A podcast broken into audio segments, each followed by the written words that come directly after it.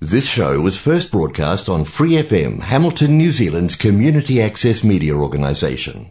For more information on our lineup of shows and the role we play in the media, visit freefm.org.nz. 怀卡托华人之声，音质天成，悦动人生，伴我随行。怀卡托华人之声，音质天成，乐动人生，伴我随行。 You are listening to Waikato Chinese Voices. Follow our radio, share the world.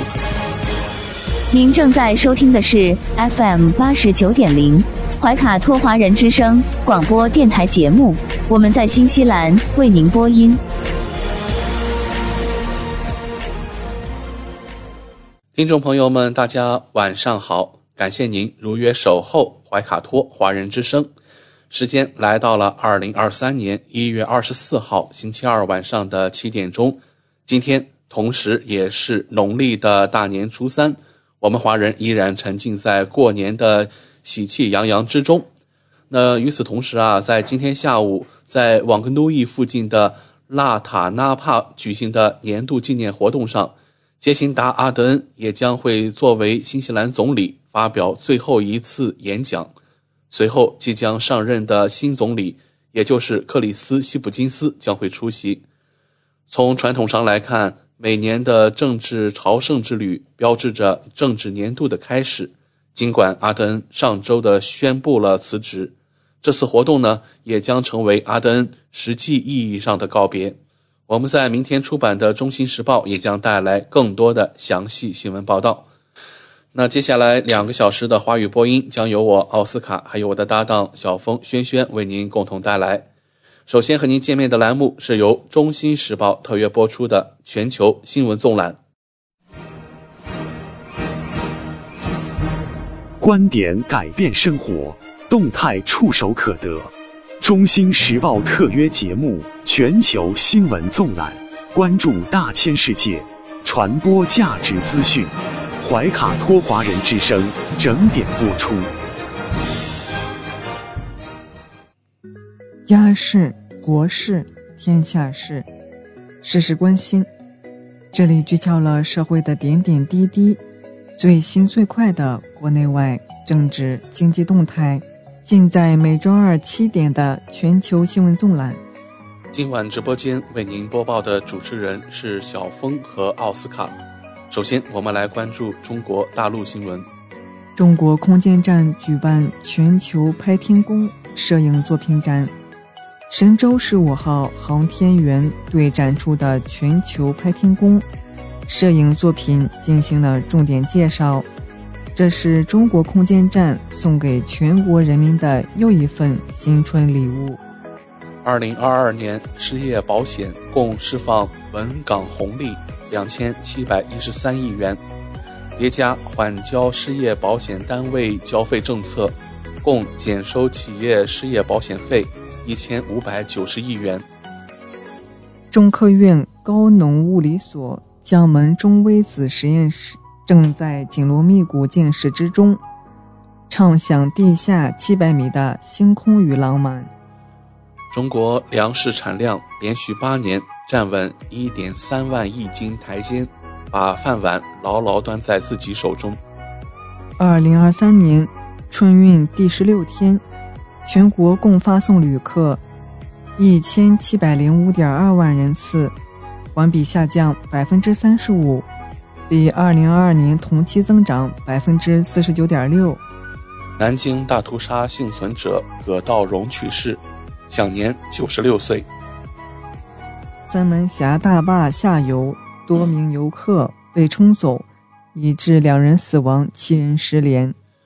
北京今年计划制定二百一十一项地方标准，设公共卫生、生态环境等。一月二十三日起，北京公交四条线路临时甩站。北京多家博物馆春节假期延时开放。北京迎兔年首场降雪。北风渐起，寒意重。长三角铁路大年初二预计发送旅客八十八万人次。春节前三天，上海接待游客四百四十一万余人次。演出消费大幅回升。上海百年古刹玉佛禅寺迎春送福送温暖。浙江各地推出文旅政策礼包促消费。杭州西湖景区大年初一客流同比增长百分之三百六十二点三九。无锡消息，发放一千二百万元新能源汽车消费券，申领标准最高三千元每辆。江苏徐州一对老人花二十一万买了十七个金手镯，送给家里的晚辈作为新年礼物。福建福清一位爷爷送十三米长现金红包八千八百元给四岁孙女。河南商丘七十岁和八十岁老人给一百零八岁的母亲磕头收红包的视频引发关注。除夕入月车流量同比增长百分之五十三点五八。广州一点五万人次警力守护迎春花市。网传珠海长隆海洋王国最大鲸鲨死亡，客服回应暂未收到通知。游客爆棚，西安大唐不夜城周边将进行应急交通管制。大批游客涌入青岛喂海鸥，游客直呼栈桥已拥堵，人比海鸥都多。河南周口庙会一旋转秋千失控，致多人受伤。目击者表示，绳子绞成麻花。四川自贡一山体大面积起火，当地消防回应，初步判定上坟引起。漠河零下五十三摄氏度，冻梨能把板砖敲稀碎。带来一组经济新闻：二零二二年新增社融超三十二万亿元，金融对实体经济支持力度较大。国家开发银行二零二二年发放水利贷款一千八百六十四亿元。报告预计，二零二五年国内增程式电动汽车销量有望突破五十万辆。曹德旺表示，福耀科技大学经费收入下沉到学院，由学院和教授支配。史上首次。苹果上海公司被强制执行一点四四亿元，原因未知。旅行社大批出境游产品节后上新，泰国、柬埔寨、新加坡成最热门目的地。法治方面，二零二二年检察机关立案办理公益诉讼十九点五万件。大年三十，云南省纪委监委通报三名公职人员涉嫌酒后驾驶。军事方面，北部战区空军某旅加强节日战备，提升应急应战能力。情暖军烈属，杨根思连官兵邀请肖思远烈士的父母共迎新春。文体新闻：中央广播电视总台将推出大型纪录片《共和国符号》。春节档电影总票房破二十五亿。已上映新片票房全部破亿，两天票房达七亿，打破二十二项纪录。《流浪地球二》重新诠释中国式科幻电影，口碑票房双丰收。《满江红》独家幕后，计划过全片一镜到底。网易发至暴雪国服玩家告别信。将公布游戏产品退款安排。冰岛二零二三年 U 二零男冰世锦赛，中国队全胜夺冠，升入乙级 A 组。二零二三年世界大学生冬季运动会，中国队收获一金二银一铜。港澳台方面，我们首先来看港澳新闻。大年初一、初二，澳门喜迎八方来客。小城尽展新春韵味。台湾新闻：苏贞昌请辞后，接替人选难产，蔡英文仍努力说服前副手陈建仁阻隔，但传出因诸多因素，他的意愿不高。台北市议员秦慧珠表示，希望两岸在新的一年互助合作。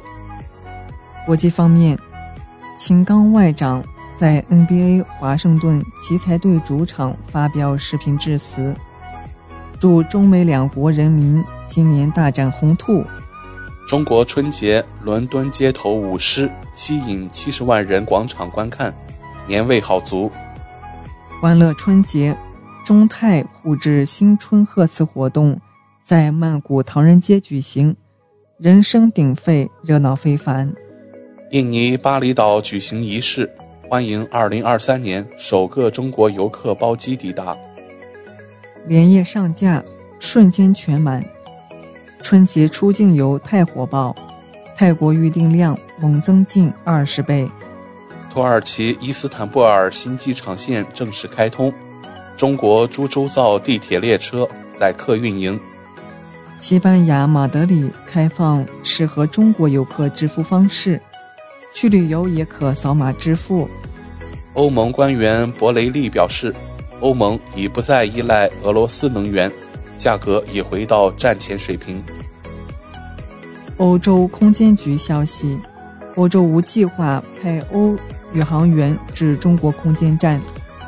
英国媒体消息，中国是2023年最佳投资机会。德国高官重申不能与中国市场脱钩。美国加州洛杉矶县枪击事件，七十二岁男性嫌疑人当天开枪自杀身亡。拜登承认洛杉矶枪击案对亚裔造成影响，下令白宫等降半旗。美国前众院议长佩洛西被曝在家举行驱魔仪式，女儿回应：“爸爸遇袭让妈妈灵魂遭重击。”美国高管相继宣布访华计划，一些中断的联系开始恢复。推特转变商业模式，马斯克拟推价格更高、无广告订阅方案。马斯克父子各有约一百名保镖。马斯克父亲称，赚两千万最快办法是绑架我们。普京明年是否参加竞选总统？特工回应：无可奉告。普京总统继续正常工作。日俄乌谈判时间是否来临？克宫回应：目前不具备任何条件。俄外交部消息：新任美国驻俄大使林恩·特雷西近日将抵达俄罗斯。俄罗斯宣布降低与爱沙尼亚的外交关系等级至临时代办。俄罗斯媒体称。顿涅斯克民间武装夺取乌军星链争端。英国前首相约翰逊突然现身乌克兰，受警车护送画面曝光，或将与泽连斯基会面。德国新任国防部长称将尽快访乌，可能就在近四周内。波兰决定向乌克兰移交德制豹二坦克，德国外长表示不会阻挠。当地时间一月二十二日，法德两国在巴黎共同纪念《爱丽舍条约》签署六十周年，谋求深化合作。英国多家博物馆停止用“木乃伊”一词，称不尊重古埃及人且带有殖民痕迹。武契奇准备辞任塞尔维亚总统。日本第二百一十一届例行国会开幕。首相岸田文雄发表施政方针演说。日本政府提交二零二三财年预算案，一般公共预算总额为一百一十四点三千八百一十二万亿日元，创历史新高。以色列总理内塔尼亚胡宣布解除内政部长兼卫生部长阿里耶德里的职务。阿富汗严寒天气。已致一百零四人死亡。蒙古国多地遭遇极寒天气，最低气温达零下五十摄氏度。以上就是今天全球新闻纵览带给您的全部内容。主播小峰和奥斯卡，感谢您的收听。中新时报 Asia Pacific Times，新西兰南北岛全国同步发行。关注天下，服务新华。即刻关注官方微信公众服务号“中新华媒”，在线读报、华语广播、视频报道，应有尽有。您关心的时政新闻，您关注的生活爆料，您想知道的商业资讯，您想了解的社会百态，离不开您的《中心时报》。您正在收听的是怀卡托华人之声，调频立体声 FM 八十九点零，这里是新西兰中文广播电台节目。光影随行，戏如人生。怀卡托华人之声中文广播带给您精彩经典的影视剧和纪录片分享，让我们与您展开一段胶片之旅，共同陶醉于光影世界。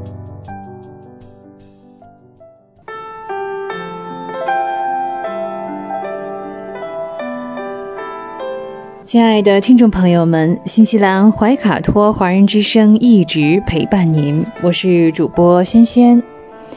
光影随行，戏如人生，分享精彩的影视作品，无论是电影、电视剧，还是优秀的纪录片，都会陆陆续续的来装点您的生活。那在我们的节目当中呢？呃，今天比较特别，我们来分享一部动画作品。这是一部最近流传极为广泛又口碑极高的作品。嗯，猜猜看，它的名字叫什么？叫《中国奇谭》。呃，我想说起这个题目呢，有些听众朋友呢，啊，一个年龄段呢，可能会想到小的时候看过一部动画片，叫《天书奇谭》。《天书奇谭》呢是由上海美术电影制片厂出品的，哇，这个上美啊真的是永远的神啊！啊，我们今天要跟大家聊的这一部，我们今天要跟大家聊的这一部《中国奇谭》，依旧来自于上海美术电影制片厂。那二零二三年的开年。呃，上影集团旗下的上海美术电影制片厂，啊，就出版了这样一个动画的短篇集《中国奇谭》。开播首日放出的《小妖怪的夏天》和《鹅鹅鹅》两部作品，以独特的中国美学风格，取材经典文本进行全新创作的故事，迅速呢引发了观剧的热潮。在参加上海两会的人大代表，还有上影集团的党委书记、董事长王健儿，在接受媒体采访的时候表示：“啊，中国奇谭已经开始准备第二季了。”那在前期发布过的一些报道当中呢，我们发现呢，呃，预告当中呢是有八个志怪故事，呃，这也是。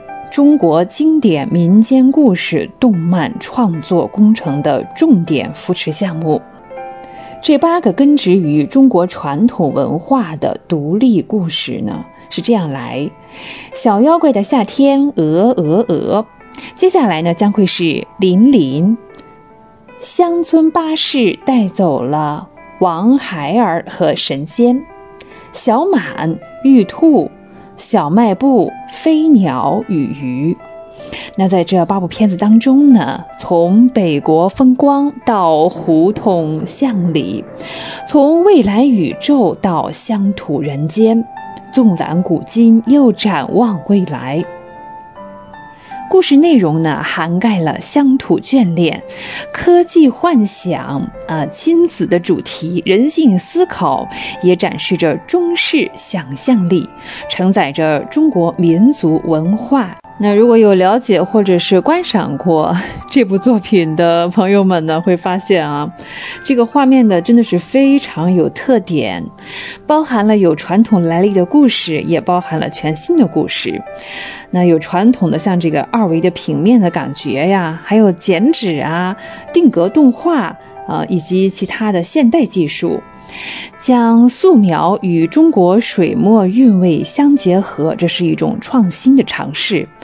呃，对创作者们以及对中国美学啊，这是一次多视角的诠释。在创作《小妖怪的夏天》的时候呢，导演于水表示，创作过程当中按照比较传统的二维动画制作流程，先是剧本，接着是做分镜，然后美术设计。再进入中期阶段做动画，画背景，最后合成配音，然后配上对白。在美术这一部分呢，人物造型已经定的差不多了，背景的绘制当时更偏向于中国风，呃，没有那么明显的风格。但是呢，当背景画了五分之一的时候呢，团队觉得并没有达到预期的目标，那要把中国的传统审美再多加一些，于是呢，又重新从头开始了一个另一个版本的美术风格。除了美术呢，比如最后比较风格化的这个狼妖变身。在制作上呢，是一帧一帧手绘出的那种水墨的风格感，还有一些镜头啊，像唐僧师徒四人正面走过来的慢动作画面，制作起来呢也是有相当的难度。第二部《鹅鹅鹅》一共有两百零八个镜头。每个镜头每一帧至少要画三到四个小时，有些呢甚至要七八个小时，还有的呢时候要十几个小时画一帧。导演胡瑞表示呢，由于出片率并不高，那很多镜头呢要徒手画很多遍，所以呢废片是极多的。再加上呢，现在的工业系统没有办法直接上色，那每一帧呢都必须是动画师一笔笔的来画，甚至呢，其他伙伴也画出了颈椎病啊。哦，那胡瑞小时候呢是学过一些国画，特别受到明清画本小说中插图的影响。之后呢，出国留学，又深入接触到表现主义电影，所以动画中啊就出现了米氏云山，又加上一些哥特画风，像这个黑眼圈啊这种设计哈。呃，在林林啊，呃这个短片当中呢。通过了 CG 技术，对人物细微的表情变化、动物栩栩如生的毛发、层层叠叠的森林以及随风摇曳的枝桠等，都做到了鲜活的呈现。啊，应该说是完成了形象塑造上的一个更新。导演的杨牧表示。团队想突破三维的这个既定的框架，做三维与水墨意境的融合，既保留了水墨风的留白韵味，又保留了 CG 动画在细节和透视层面的优势。而在表达形式上呢，则侧重对传统文化的创新性的传承。在画面风格上啊。呃，这部作品是属于饱和度比较低啊，反差也比较低这样一个色调的运用，带有明显的东方美术风格。其中呢，故事中的人物造型也脱胎于鄂伦春族。影片呢还创造出呃，像这个还借鉴了一些，应该说是爱斯基摩人啊，为了防止雪盲症发明的雪镜，甚至啊。打斗的段落还保留着普通三维的每秒二十四帧这样一个效果。那其他的文戏啊，除了这个大戏啊，文戏之外呢，导演杨牧是刻意的抽帧，就是抽掉了几帧，调成了每秒十二帧。所以看，这是一部真正走心的嗯作品呢，真的是广受关注，话题的热度呢，在多个社交平台是居高不下。很多网友直呼：“哇，这才是国产动画应该有的味道。”其实呢，中华文化浩如烟海，丰富多彩的历史典故和民间传说，为文艺创作提供了取之不尽、用之不竭的源泉。回顾中国动画百年的发展历程，像我们开篇我们聊过的哈《天书奇谭》，像《九色鹿》啊等等啊，这些根植于传统文化的作品，真的是辉煌一时。啊，其他的国家呢，在当时也纷纷来到我国取经学习。嗯，当然了，有那么一段时间呢，我们的国产动画啊，充斥着一些啊，真的是不走心的作品啊，真的是滥竽充数、敷衍了事。嗯，那带来的结果就是失去了观众，也失去了市场。近几年啊，像这个《哪吒魔童降世》《大圣归来》等等啊，国产的原创动画呢开始重拾文化自信，在探索中前进，在创新中发展。总结起来呢，根植于自己文化和情感，讲好中国故事是中国原创动画的独家配方。与此同时，将传统文化与现代主流价值观相结合，运用前沿科技与制作手法进行创作创新，才能激发观众更深层的共鸣，让国产动画不断的发扬光大。中国集团选择了用短剧的形式，哎，这一实践证明，文化创新与商业运作可以相结合，哎，这反而创造出了更大的社会效应和更大的经济价值。将创新建立在尊重观众、了解观众、服务观众的基础之上，不断寻求艺术表达与商业需求的最大公约数。哎，如此一来啊，我们说市场也是非常实际的。竞争也是残酷的，只有这样呢，我们两条腿走路，中国的原创动画呢，才能越来越贴近市场，打造出更多有生命力又有中国味道的文化产品。中国奇谭赢得了热切的市场反，说明市场对中国原创动画的期待值很高。过去的一年当中。国产动画的月平均播放时长已经超过了海外动画，观众朋友们对好的作品呢，呃，越来越期待啊，甚至呢，我付费看也是呃可以接受的。嗯，看我们与这个观众的期待和市场的需求相比呢，国产动画是面临这个供不应求啊，现在太受欢迎了。那未来呢？我们也期待着，呃，中国的原创动画朝着更加成熟的方向去发展，不断的满足观众的需求、市场的需求。我们看到的这个《中国奇谭》啊，不仅仅是一部作品的进步啊，更应该说是一个，嗯，一种发展的方式和一种思路。当然呢，我们也不能说，哎，片面的就是去取悦这个市场，顺从于市场。总而言之呢，我们还是要坚持文化自信，有民族自信心和民族自豪感，用更高的中国文化品味和艺术理想引领观众的审美。这样一来啊，国产动画的路真的是要越走越宽阔。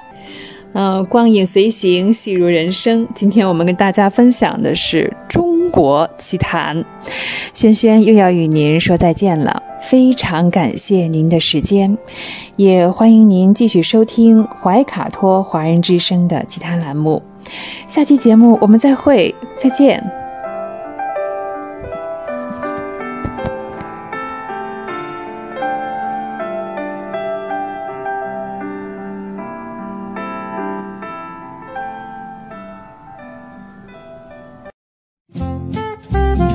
您正在收听的是怀卡托华人之声，调频立体声 FM 八十九点零，这里是新西兰中文广播电台节目。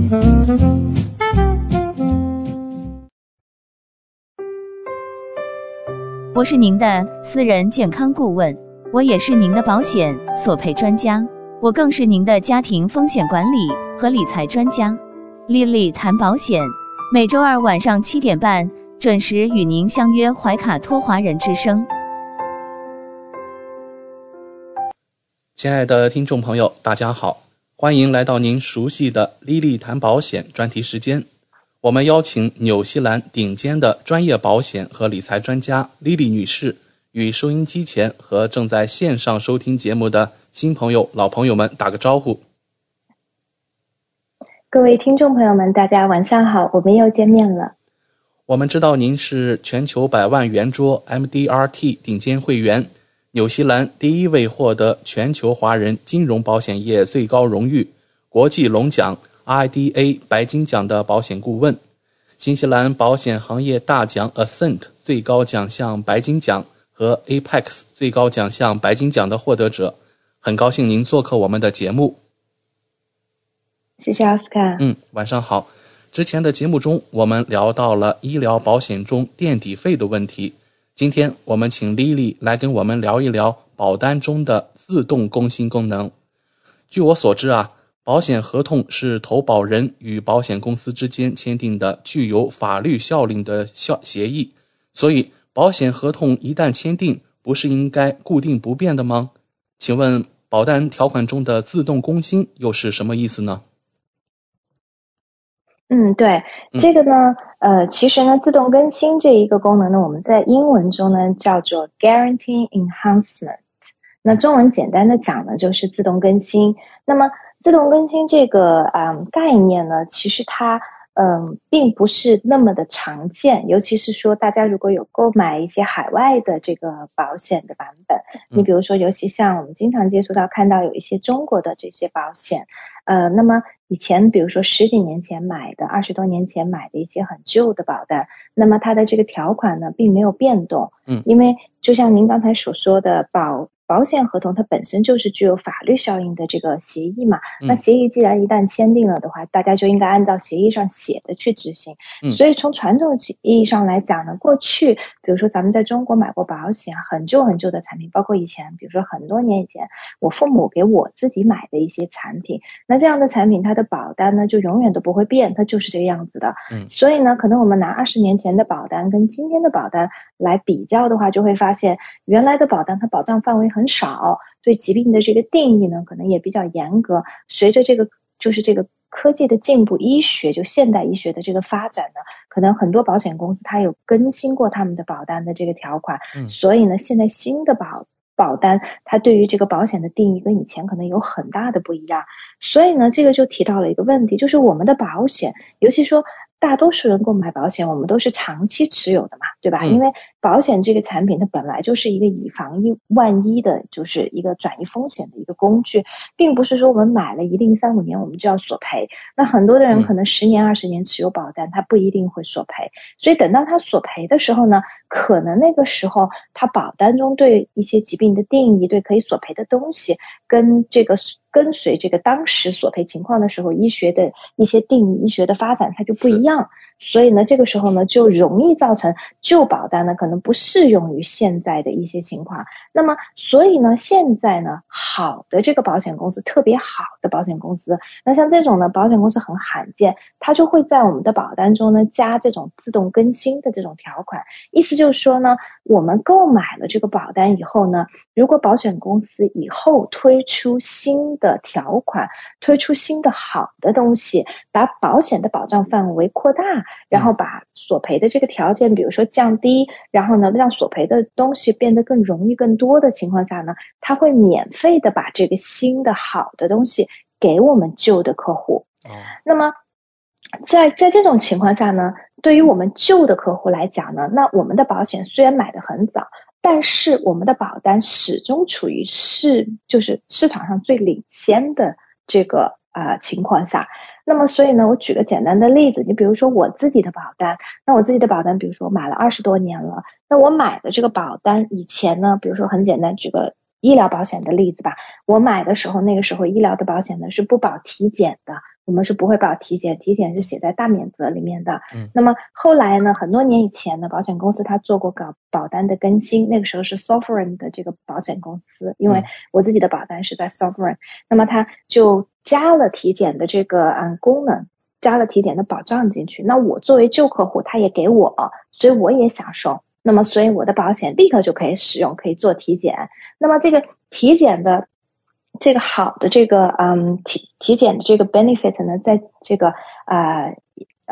两个月前呢又做过一次更新。以前呢，我们的限额呢是五百块钱，现在呢更新到了七百五十块钱。如果我们有加入 Vitality 的话呢，那么它更新呢之后呢就变成了七百五十块钱。所以我的这个保单呢现在也可以做七百五十块钱的这个体检，所以这是一个很好的。还有呢，就是比如说我自己旧的保单，以前 N 年 N 年前我以前买的时候呢是没有这个怀孕生产方面补助的，结果后来呢它更新的时候它也给我了。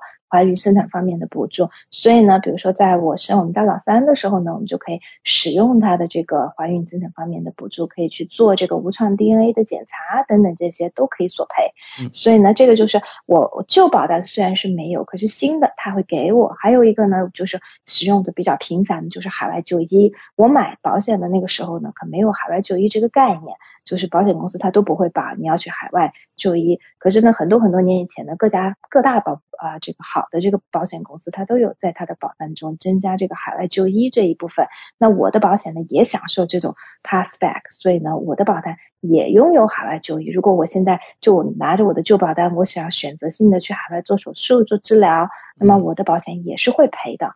那所以就说这个呢，在这个啊，我们在讲到这个自动更新呢，是保单中一个特别特别特别好的一个条款，就是因为说我刚才提到的，我们买保险的时候呢，这个合同无论是怎么样的，它是根据当前的这个情况、保险这个环境、医疗医疗的定义去制定的。那么十年、二十年、三十年之后的话呢？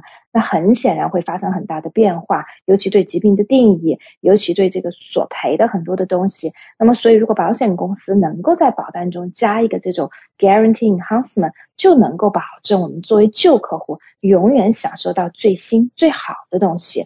另外还有一个呢，就是最典型的例子就是这个，比如说我们的大病保险，大病保险呢也是经常做更新。尤其是说，在好多年前，整个这个医学上的定义对于这个心脏病，说到这个心脏病，以前呢，就是说保险这个行业理赔心脏病呢，绝大多数的保险公司对于心脏病的索赔呢，一定要有典型基金没变化，就是说他这个他在做这个就是测试的时候，他对这个 troponin 肾经酶这个变化要求很高，就是说你必须要达到很高幅度的这个。变化，那么问题就在于是说呢，随着这个医学的这个发展呢，它这个在测量的时候呢，我们叫做 clinical definition，就是就是这个临床的定义中呢，就发现是说经历心脏病的人，他不一定他的 troponin 的这个经济酶的这个变化的幅度能够达到那么大。那么，如果按照保险公司的定义，它就算不上可以索赔，就按照他原来旧的定义。那可是医生又会说你这是得了心脏病，所以就会在索赔的时候造成一个误会误解。病人听到啊，医生告诉我我得心脏病，可是我保险又赔不了，那保单中又写我会理赔心脏病，可是索赔的时候又发现我是赔不了的。那其实呢，在这一点上呢，就是整个这个保险行业就意识到，所以好的高端的保险公司呢，在啊好多年前就已经更新过他们心脏病的定义，就完全心脏病的定义符合 clinical 的这个 definition，就临床定义。那么就是说，这样的话就不容易产生误会，就其实也变相来说是心脏病变得容易索赔。那有的保险公司，尤其像有的银行的保单，我现在都还能看到市面上很多的保单，它对于心脏病的定义就没有更新过，完全没有更新过，还是使用旧的这个心脏病的这个定义，差别就相当的大。也就是说，其实这种东西呢，我们在购买保险的时候，绝大多数客户是不知道的。完全不知道，但是在索赔的时候就会有体现出明显差别。为什么？就是变得一种情况，一家公司能赔，另外一家公司就赔不了。嗯，好的，谢谢 Lily 的介绍。那听众朋友或许会有这样的疑问：保单中的自动更新会导致我的保单条款变差吗？我原来保单中旧的一些好的条款会不会被取消呢？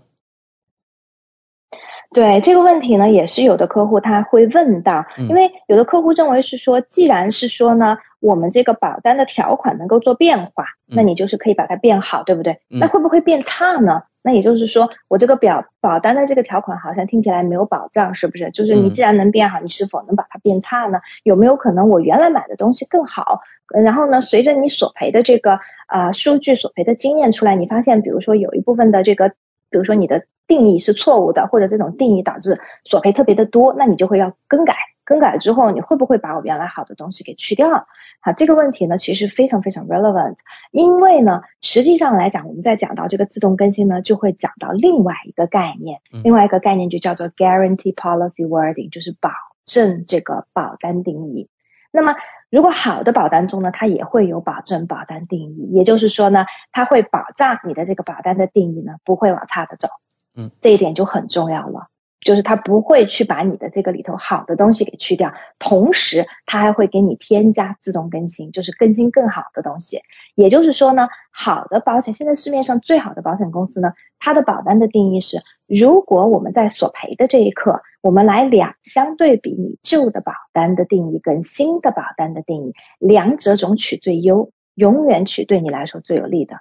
那这个是不是就很好？永远我们大家都能够拿到最好的东西。如果我旧的是更好的，那我就保留旧的；如果是新的是最好的，那我就是取，那我就是取。最新的这个版本，所以呢，这种定义其实是最好的，因为两者中无论什么时候来做对比，我都是取最优的。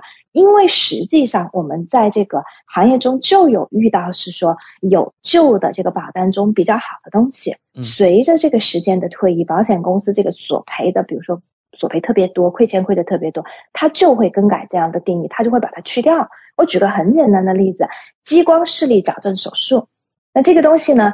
大家都知道它保不了，但是大家知道吗？以前是可以保的，以前是有保险公司是可以保的。我们见到以前很旧的保险，Sovereign 的非常旧的这个保单就可以索赔激光视力矫正手术，这个就是很有意思。可是呢，其实从基本上从我做这一行开始之后出的新的保单都没有看到任何公司可以去理赔激光视力矫正手术。我们近视眼要做矫正赔不了，现在都赔不了。所以像这种好的这种东西呢，它就是随着这个时间的推移呢，因为保险公司也意识到可能制定保单的时候呢，这个愿望是好的，可是索赔数据出来很吓人，所以他们就改了。还有的旧的这种保单，我能看到比较好的呢，你比如是说客户没有索赔，然后呢每隔十年返还，比如说一半的保费，像这种东西，然后呢使用于特别健康的这种客户，包括年轻人的客户也会，因为就相当于说你的保险交了，我说我还可以把钱退一部分，大部分。给你，那我之前就有客户拿回来自己以前的这个保费的，所以像这样的东西也是就没有了。随着这个市场这个发展之后呢，它也就没有了。然后呢，还有就是呢，我们其实也能够看得到，保险呢，就是有保险公司市场上有保险公司，它会把这个客户的保单变得更差。就是因为他这个客户的这个保单里面呢，他没有带这种。保证 guarantee policy wording 就是保证我的这个原有保单的版本的这个定义。那么比较典型的一个例子呢，就是在医疗保险中呢，我们经常能看到 Southern Cross 的这个保单，南十字星的保单。因为呢，我们之前有帮客户索赔的时候呢，就遇到过这种情况。我们的比如说啊，南十字星的客户买了有十几年、二十年的客户，那以前也索赔过同样的问题。然后呢，结果在啊去年的时候呢，索赔这个住院住院补助。以前呢，他这个住院补助呢是会赔一百块钱一天，就是住公立的这个医院住在里面，还有个住院住院补助，很多保险公司都有，有的公司赔三百块钱，有的公司是赔一百块钱。那么这个客户呢，之前就索赔过，好多好多年前就索赔过，那个时候住院就赔了，就每天是赔一百。所以去年的时候，理所当然的客户也想要赔，对不对？因为以前赔过。可是的话呢，在去年赔就赔不到了，为什么呢？是因为南斯基金公司把这一条给去掉了，哦，把这一条给去掉了。所以当我们跟客户解释的时候，客户就非常不理解，说为什么保险公司它能够就自己就把这条去掉了呢？它也不经过我同意，那为什么呢？就是因为它的保单中有这么一条，我们可以更改你的保单。嗯，是，所以呢，就是说这个就是保单中它会有这样的缺陷，对。所以就说我们在购买保险的时候呢，有的时候呢，当然是要综合的去考虑。但是呢，很重要的一点呢，就是我们其实要看一下这个公司它的 track record，就是它在索赔，它在怎么对待旧客户，尤其是这个公司怎么对待旧客户，非常非常的重要。因为我刚才也提到了，我们的保险都是长期持有的，十年、二十年、三十年，甚至一辈子。很多的人，他可能到了二十年后开始索赔大一些的东西，慢慢就越来越多、越来越多的索赔。如果那个时候发现我们的保单不好，要来换是根本来不及的。所以呢，看保险公司怎么对待旧客户，就是当他更新的时候，你比如说他推出更好、更新的东西，他会不会都给旧客户？因为你可以，你可以想象，如果保险公司给旧客户，对他来说，他会马上面临很多的索赔。因为这个东西以前旧版本是不保的，但是我现在马上又给所有的旧客户，旧客户交的钱还是他们原来旧的这种 rates，并没有改改变。虽然大家涨价，因为医疗通货膨胀的原因，大家都涨，可是对于旧客户来说，他本身的保单是以前买的，所以你马上给他，比如像体检这样的东西，你马上就给旧客户，那马上他就可以索赔，对不对？那对保险公司来说，面临的就是很多的索赔，立刻就可以去做，尤其像体检这种东西又没有门槛，所有人都可以去做，可以去做这个呃体检。嗯，那么在这种情况下，你看一个公司怎么样去对待旧的客户，你就能够知道这个公司它的其实索赔的理念到底有多好。因为大家买保险，不要光去比价格，也不要光去看字面上哪个公司的哪一条，就尤其是说我经常看到，比如说某有的保险顾问说某一个公司就一条特别好，其实光看一条没有用。为什么？因为往往像这种挑出来一条去做比较的，不是所有人都能够用得到的。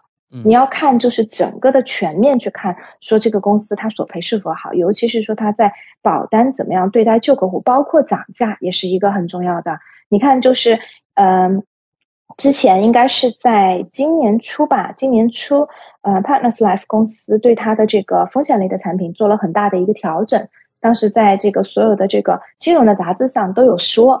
那么我们就会有接到是说有的客户他之前比如说买的这个公司的产品，然后一下子涨很多很多，那这些客户很多就会觉得说很难承受。但大多数这些客户就算来找我们，我们也帮不上忙。为什么？因为你也不能够换，因为身体上出现问题了，那你怎么办呢？你没有公司愿意接收你，那你就只能待在原公司。我们也是劝这些客户，那有的时候没办法。你就只能待在原公司，待在原公司，他又觉得非常非常的贵，因为同等类型的产品，它比别人的要贵出，比如说百分之三十或者更多。那尤其在额度买的高的情况下，那就更贵了。对，所以呢，这个就是保险呢，一定是一个看要一定要看长期。我们在选择公司、选择保险计划、选择保险顾问，一定不能短视，因为就是这个产品一定是一个长期的。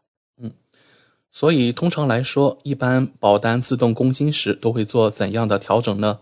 能否请 Lily 给我们举几个例子？对，保单的更新呢，它通常的调整呢是第一个增加新东西，就是原来不保的，现在可以保进去，这是第一种调整。然后呢，第二个调整呢就是更改定义，让这个索赔变得更容易，这是我们通常看到的。当然也有让索赔变得不容易的。那这种情况呢？当然我刚才前面提到了，如果你的保单中呢有这种保证两者中选最优的这种定义呢，那你就不用担心，对，因为它也改不到你头上，对，它也只是针对新买的这种客户去做这个更改。然后呢？呃，通常情况下来讲的话呢，就是我举一些比较呃，这个比如说实际上的例子吧。你比如说我拿我自己购买的这个保险产品来举例子，我买的这个呢，原来叫 s o f r e n 现在叫 AIA 的这个医疗的这个保险吧。那么这个保险呢，在四月份我刚才提到了，在两个月前呢，啊，它做过一个就是更新，就是做过一个这个医疗保险的这个更新。那我个人觉得呢，这个更新这一次的更新其实是比较好的。保险公司通常呢一年可能会做一到两次更新。其实这边的保险公司挺好的，就是它会随着这个市场还有医学上的这个发展，它经常会去把这个定义变得更好，然后呢，让我们更多的东西都能够保障进来。你比如说，我举个简单的例子吧，你比如说像 AIA 这个公司，它在四月份做的这个更新里头呢，第一点就刚才我提到的，我们做体检的原来加入了 Vitality 的会员的这。就是我们这群人从五百块钱的体检限额就变到了七百五十块钱，嗯，那所以呢，我们立刻就可以用，哪怕我原来的限额已经用到，今年限额已经用到这个五百块钱，但是我马上多了两百五十块钱出来，我就还可以再用，所以这个就是比较好的一个一一个做法。然后还有一个呢，就是比较好的一个做法呢，就是说它，比如说我们在做手术的时候，然后呢，我们都会有一个垫底费。我们之前医疗保险有提到过，大家会购买垫购买医疗保险的时候，选择住院手术方面的垫底费。那么他做这个更新的时候，他就说，如果我在三个月内，然后呢做相关手术，我就可以免掉这个垫底费，因为这种情况很常见。有的时候，比如说做一个手术，一次手术呢只能做一边，然后剩下一边呢可能要做第二次手术，可能就在。一两个月左右就接着做，那么这个时候呢，付两个垫底费很显然是不太合适的。嗯，对，所以就说呢，呃，而且正好可能这个索赔又跨了保单年，因为一个保单年我们垫底费是只用付一次的，对。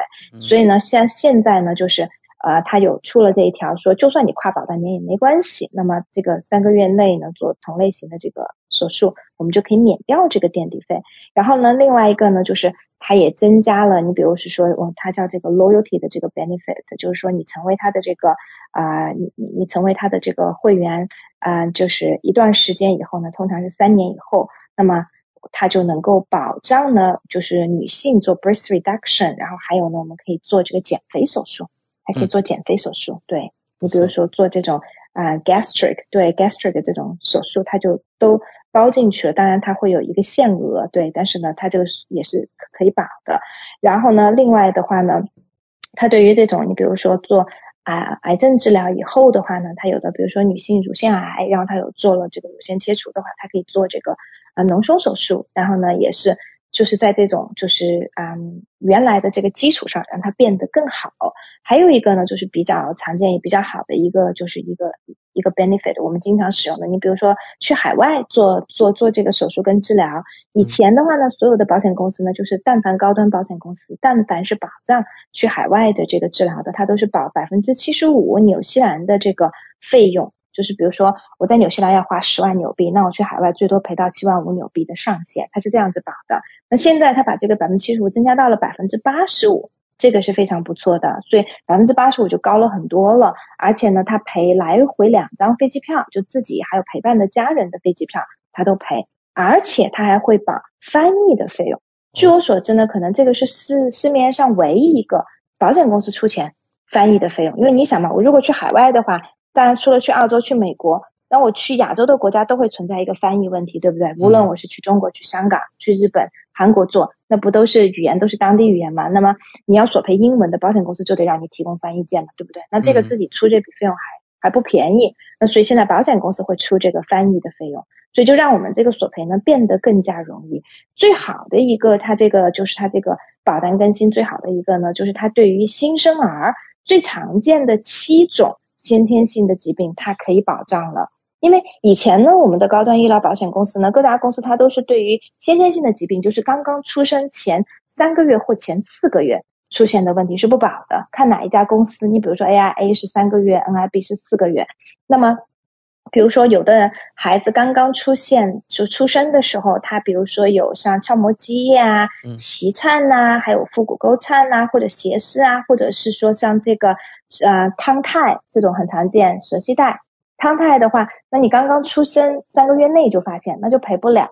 可是呢，现在呢，像这些东西它都可以赔了，哪怕出生之后马上发现的，它就都可以赔。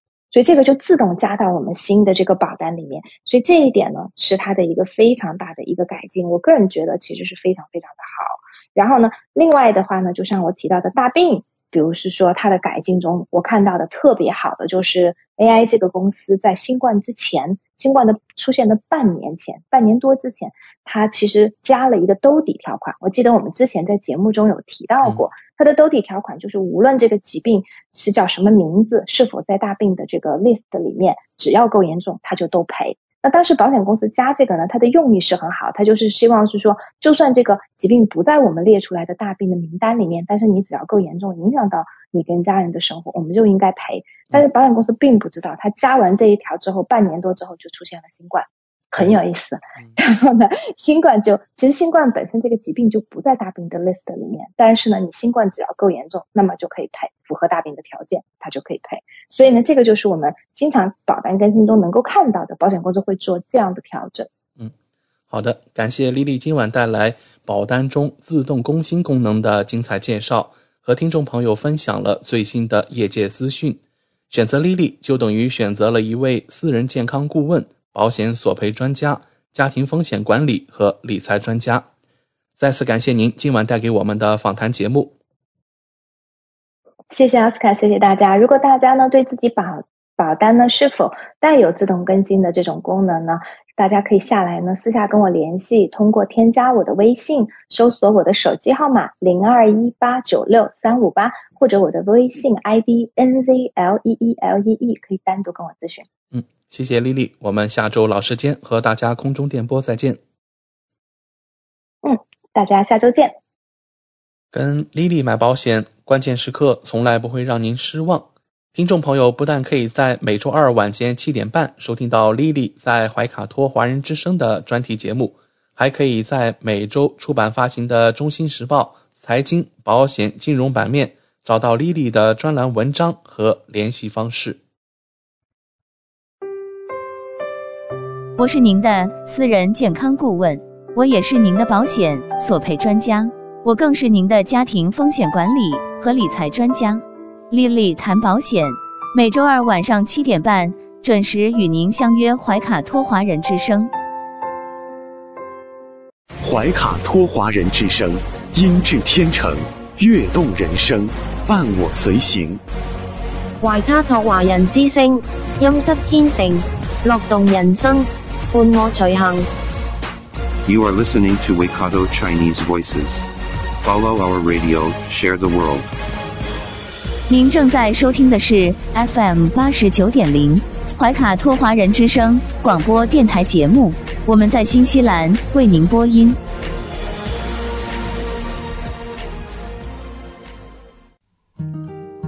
感受东方文化，体验汉语魅力。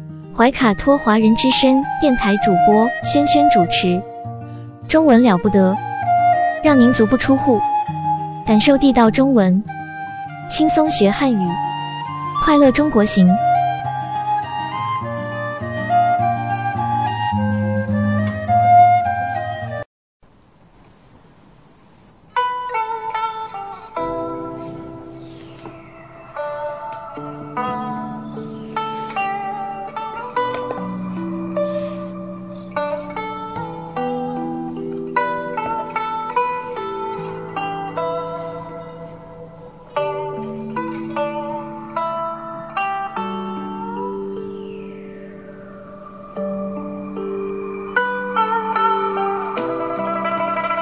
亲爱的听众朋友们，这里是怀卡托华人之声为您效劳。接下来呢，是轩轩为朋友们带来中文了不得。无论在祖国还是海外，熟悉的乡音总是让人感到温暖亲切。中文不但博大精深，而且好学好玩，很有趣。比如我们这个小栏目的名字“中文了不得”，还可以说不得了，更可以说了得。那像这样的排列组合方式，在全世界的语言中恐怕是独一无二的。在每期节目中，我们一起聊一聊中国文化常识，然后呢，再介绍一些中文学习的知识点。像重点啊、难点啊，两者相结合，可以活学活用，事半功倍。在上一期的中国文化常识小单元当中呢，我们继续着大美敦煌的旅程。上期节目当中呢，我们介绍啊，这个除了英帝国主义之外呢，对啊，欧洲其他的帝国主义还是要 对我们是嗯虎视眈眈哈。好，上期呢，我们聊到的一位鬼子呢，叫伯希和，啊，确实不是什么好鸟啊。但是呢，伯希和对汉学，呃，有很高的修养，知道的真是挺挺多的。他以此呢，就开始贿赂我们的，哎呀，小红人儿王道士。在剩余的一些经卷当中呢，又选拔了一些中文的写本，还有一些呢是伯希和本人认为在语言学上、考古学上以及其他方面都特别有意义的中文写本。哎，这是说呢，一个元宝一捆，那当时一个元宝的重量可能是五十两。那这样一捆呢，他就买了大概是一千五百多卷，就偷偷的怎么说？这叫这叫连连哄带骗哈，抢夺呀，就运回了巴黎。随后呢，就藏入了国立图书馆写本部。那姜亮夫先生呢？啊，我们再次提到姜亮夫先生，我们节目的所有资料都来自于姜亮夫先生，非常的感激。那姜亮夫先生在一九三五年也曾经去翻阅过近千卷，同时呢，也设置了这些儒家的经典运输、字书、老子的卷子，并且抄录了一些关于文学史地的卷宗，同时还缴录了所有的儒家、道家经典，真是美不胜收的祖国文化的宝库。哎，这个连在伦敦所抄得的，嗯，那就编辑成为《银牙敦煌韵集》。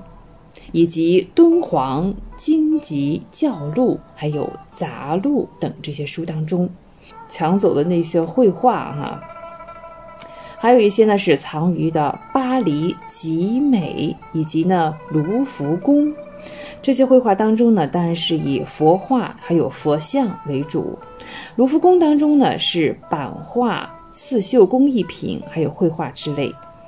都在这两座博物馆当中啊！如果大家有兴趣了，巴黎吉美博物馆和卢浮宫，记得去看一看来自祖国的宝藏，颠沛流离啊，被无耻之徒啊带到了异国他乡。说到一九零九年啊，伯希和把这一千五百卷的宝藏啊从北京运回巴黎，其实呢，北京呢已经传遍了。他当时带去了许多重要的中文写本，当时罗振玉等人呢也都看见了一部分，亲眼看到之后呢，清政府才正式呢认为此消息是哦确认的，才开始呢嗯用公式来追查这个案件。大概在伯希和走了之后哈，那王道士把许多呢他认为呃有价值的。可贵的经卷呢，装成了两个木桶，名为转经桶。其余的呢，仍旧堆在这个洞中。此时呢，清学的布才才正式拨款库银，应该是六千两，命当时的敦煌的知县陈泽尽其所有，一律搜买。并且呢，在这个经筒当中是原封未动。陈泽呢去查点过一次，共计是六千卷，呃，应该说是解醒诵经之后啊，遗藏到了京师图书馆录入之本。录入之后呢，大概是是八千六百九十七号。民国十八年之后呢，又移交给北平图书馆整理编目。这当中呢，又增了一些残页，是一千一百九十二号。所以呢，综合前面的一起八千多一起啊，是九千八百八十九号。佛经呢，凡四百四十余种，古义的经书约数十卷，这都是罕见之极。又有晋魏的写本，应该是数百十卷，书法古拙，纸质坚韧，尤为可保。其他经典与现在刊本也只是有这个颇多的出入，还可以呢作为我们这个资教参考的证据。即使是卷头纸背所书之书啊，日常的账目、交易的契约等等，还有民间流传的一些民歌，在当时那个时代啊，似乎是无足轻重。但是呢，哎，放到今天，啊，稀世少有，是吧？到民国十八年的春天。陈元氏应委中央研究院的历史研究所之请，将八千六百九十七卷编为《敦煌结余录》。哎，这个名字起太好了，确实是被抢劫之后留下来的《结余录》。义宁陈衍洛先生为之序。中国藏经啊，既汇于一所，而也呢有了一个玩具的目录啊，这是研究敦煌学的一大工具。呃，这当中呢，其实我们说这个结余录保存的卷宗，百分之九十九是佛经，百分之九十九的佛经，那原因是什么呢？对呀，我们刚才讲了嘛，前面那两只就是也不是什么好鸟的斯坦因和伯希和。已经被这两个帝国主义强到，其他都让他抢的差不多了哈。后来呢，还有其他的捷足先登者哈，再加上从甘肃运到北京的途中，还有一些嗯狡猾的人是吧？他不得沾点儿啊？哎呀，最后呢，所剩的真只是些残品。然而呢，就是这些一点点、一片片的残品，他们所保留给学术界的遗产已经是非常的可贵。民国的十三年夏天。嗯，有些北京人士呢，曾经有敦煌经籍，叫寄存会之社，登报征求目录，想汇编成一个总目，但是呢，嗯，其未建成啊，这是非常可惜的，没有没有办成这件事情，最后啊，可见是多么的难。这一次呢，嗯，运到了京城呢，并没有完全的搬完啊，那么多呀。这当中呢，我们也不排除啊，那个小红人儿，那个王道士，他肯定又耍了什么花招，是吧？所以呢，到斯坦因一九一四年第二次重新回到敦煌，又由王道士的手中买去了五六百卷啊，他是是留着是吧？自己创收用着。他要不留下，这这从哪来的？那当时应该全部送到京城了呀，他不可能再有东西去卖了呀。从这就可以逻辑上能推断出来啊，没干好事儿。大概呢，此时王道士所弄的玄虚，即为所谓转经筒，已经被人识破。所以呢，宣统三年，啊，宣统好像只有三年啊，啊，民国元年、民国三年以及八年都查询过这一件事情的下落。不是说我不在乎哈，但始终是不明不白、敷衍了事。不过洞中呢，仍有余经的事实呢，也渐渐的为人所知。而且新疆一带呢，还是不时的有人向外国人兜售这种物品，哎，这个行为实在是理解不了啊！祖宗的东西怎么能卖呢？卖祖求荣吗？其中呢，还有一大批藏文的佛经。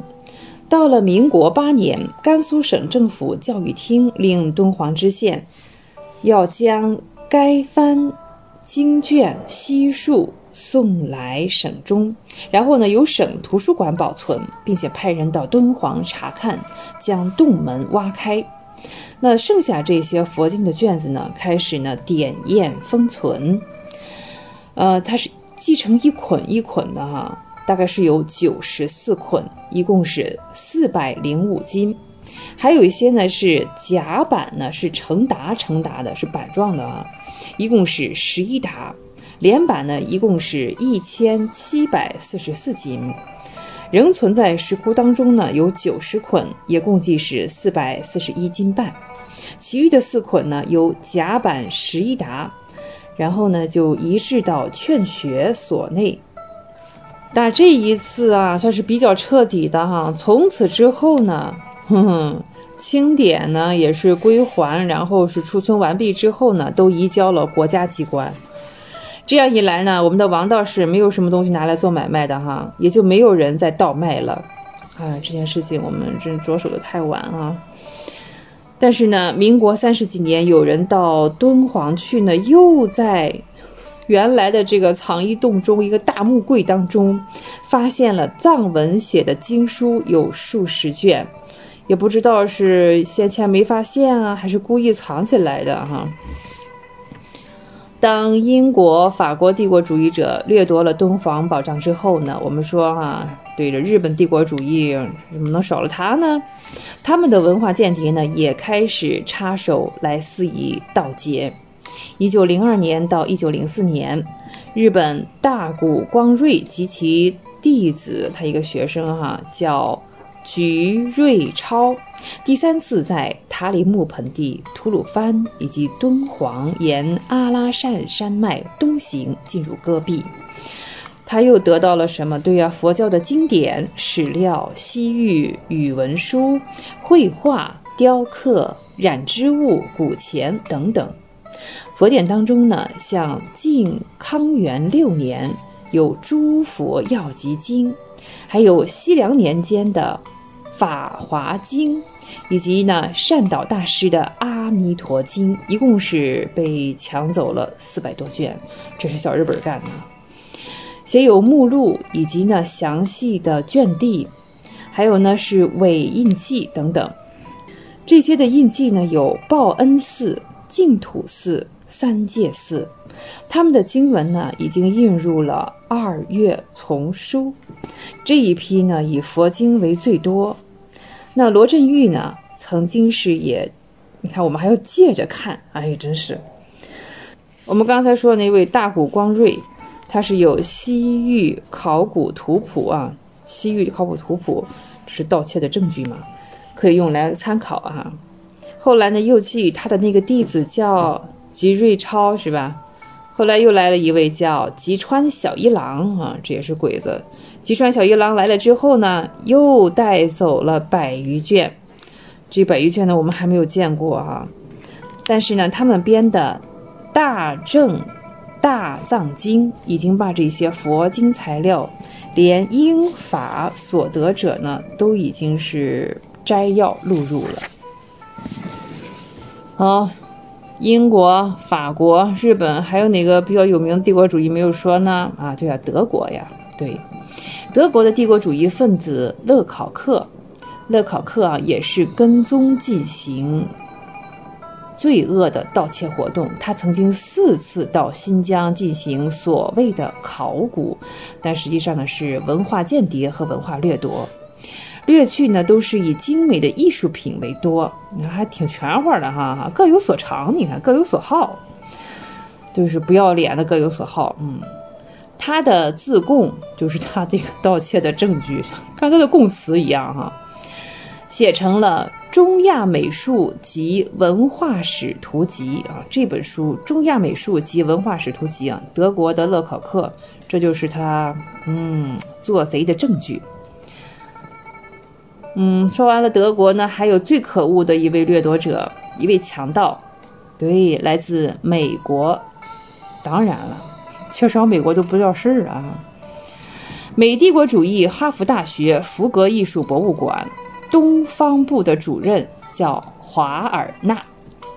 华尔纳呢，他是一九二三年来到中国，盗走了唐代观音塑像及其壁画。根据我们前期节目，我们聊到常书鸿先生啊，常书鸿说呢，据不完全统计，一九二四年，比如说二四年、二三年啊。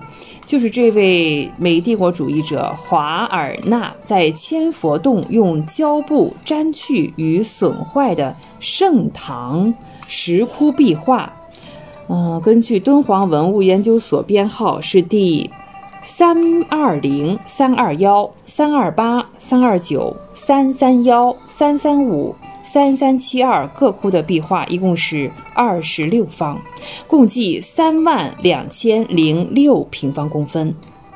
其中初唐的画有汉武帝遣博望侯张骞使西域迎金佛等等。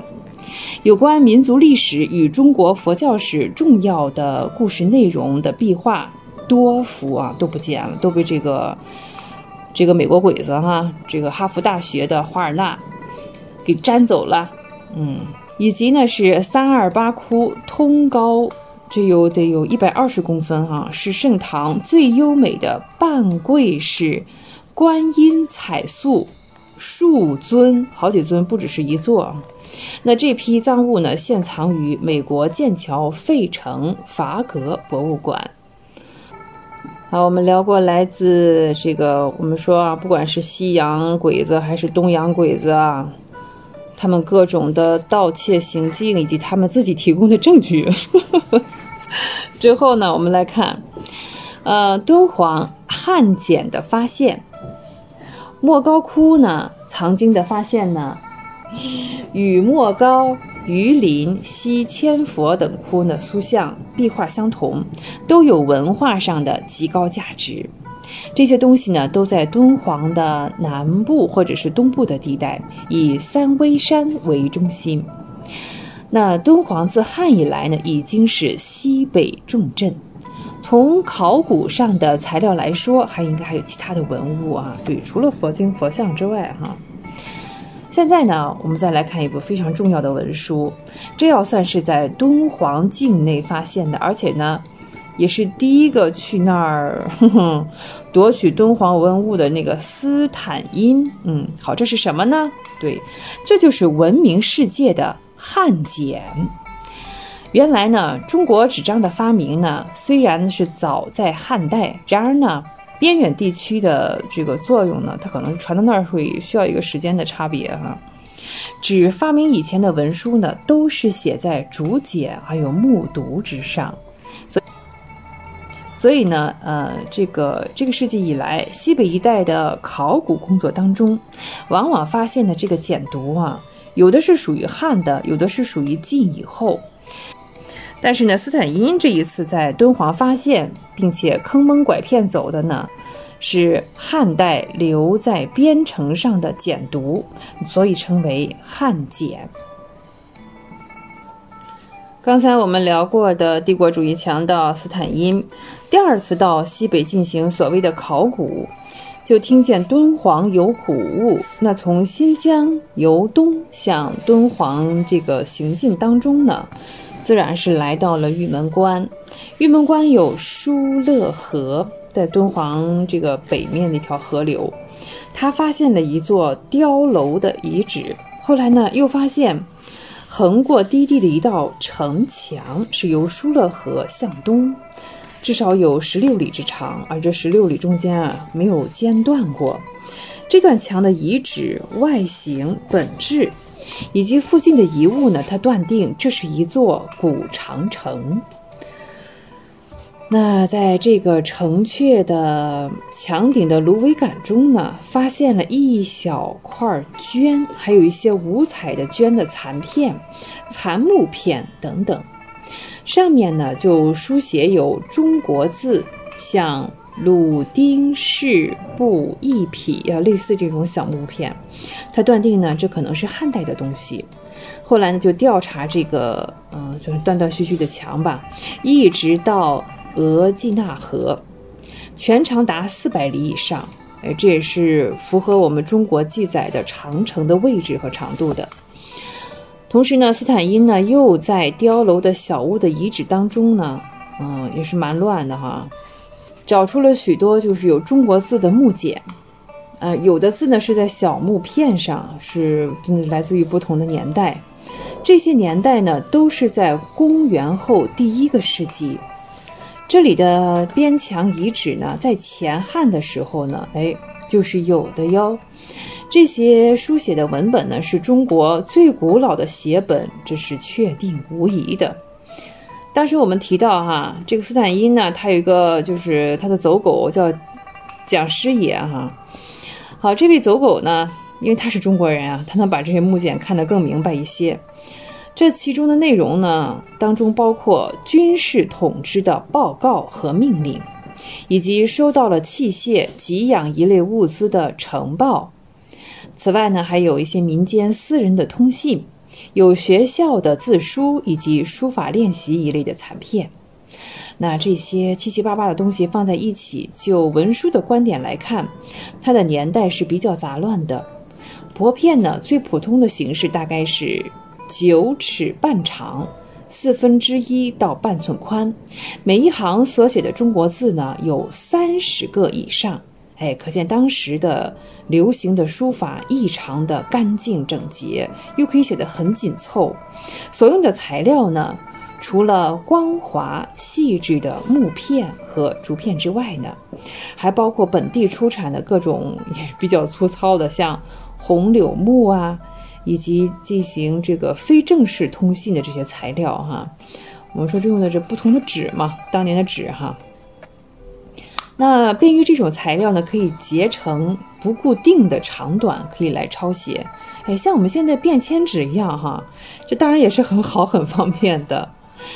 那树屯绝域的士兵们呢，显然呢也是用此来作为一种娱乐方式来打发时间的。好，时间的原因呢，我们今天的中国文化常识先聊到这里。接下来呢，我们继续对中文小知识。今天的中文小知识呢，我们先来讲这样一个单个的字啊，一道词吧，叫“平”。平，凭是一个动词哈、表示依靠什么啊，根据什么，凭什么啊？对，我们要说啊，这个干工作呀，不能光凭经验，还要有创新。对，不能总是墨守成规哈、口语当中，我们经常说是凭记忆啊，凭想象，还有我们呢，还有可以凭什么？凭信用啊，对的哈，全凭信用。再像凭呢，除了作为这个动词，还可以做介词来使用。经常我们是凭加宾语再加动词。像我们坐火车是不是要凭票进站？对，还有呢，口语当中我们经常讲的啊，你凭什么认为是我做了这件事情？哦，你凭什么怀疑是我拿了你的东西？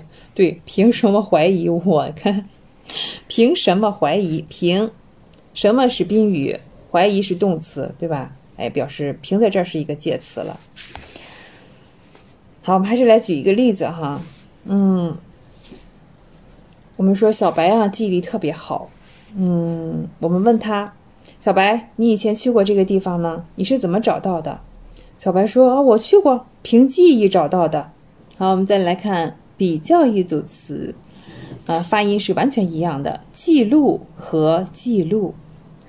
第一个记录的记呢是言字旁加上自己的己，第二个记录的记呢是绞丝旁加上自己的己。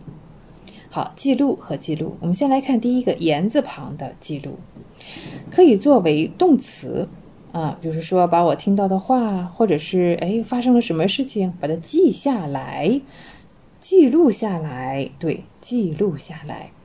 小白已经把这次会议的内容记录下来了。嗯，好，那记录呢，除了作为动词，它还是一个名词。呃，小白第二天呢，把记录又重新整理了一遍。啊，前面不是把会议的内容记录下来了吗？对，第二天呢，他把会议记录又整理了一遍。哎，你看这个会议记录的记录呢，就变成了名词。好，接下来呢，我们再来看另外一个绞丝旁的记录。绞丝旁的记录呢，本身也是一个名词。它是说呢，在一定时期、一定范围内最好的成绩啊。我们经常说打破世界纪录，对，世界纪录就是这个记录。啊，还是小白吧。小白在这次比赛中打破了世界纪录。我们的小白是全才啊。好，那记录同样作为名词，还有另外一个意思，是指呢对。有新闻价值的事情的记载，哎，对有新闻价值事情的记载，这也叫记录。比方说纪录片，哎，纪录片，学校呢带领学生看了一部很有意义的纪录片。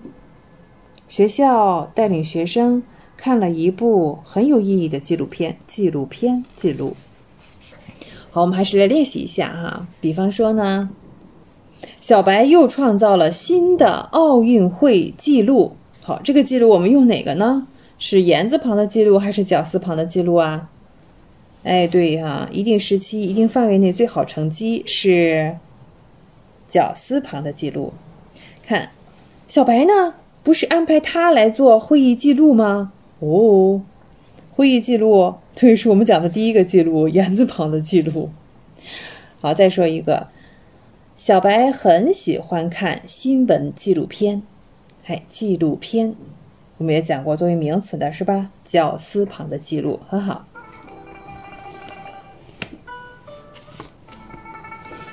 好，一转眼的时间呢，呃，三十分钟又要过去了。无论您身处何方，请不要忘记。中文了不得，中文不得了。我是轩轩，也欢迎您继续收听怀卡托华人之声的其他栏目。下期节目我们再会，再见。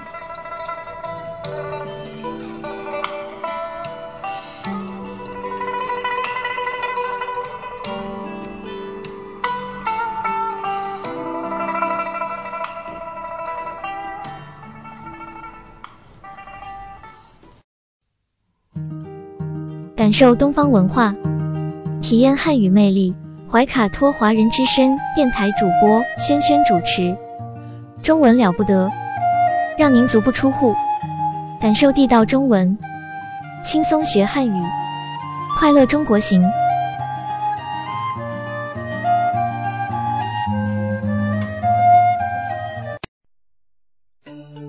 知音、知心、知天下，同行、同心、同精彩。怀卡托华人之声美文分享栏目《心情物语》，用耳朵倾听你我的快乐，用心灵关注世界的宽广。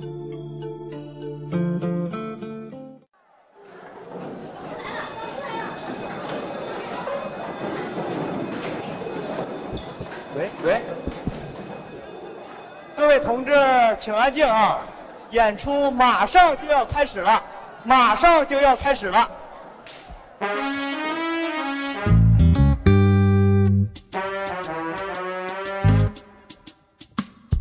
上个月，故事 FM 联合字节跳动公益平台发起了一个故事征集，叫“身边的小小善意”。我必须得说啊，这个征集让我们这期节目的制作人过了一个非常不错的新年，每一个投稿故事听了都让人心里一暖。去年大家都过得挺不容易的。不过，在糟糕的生活里，那些记忆中的或者正在发生的小小善意，都会提醒我们，无论如何，这个世界上还存在着超级多的温暖和美好。还有几天就是春节了，在年终的这个时刻，我觉得特别适合放出这期节目，希望每一位听到的朋友都能共享这份善意的礼物。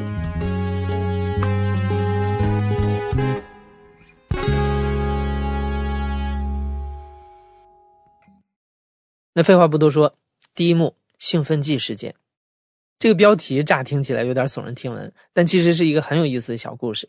它发生在二十八年前，虽然已经这么多年过去了，但是对于讲述者花生来说，还好像都历历在目。究竟是怎么样的一件小事儿，能让一个人从青春期记到中年呢？我们来听花生讲一讲吧。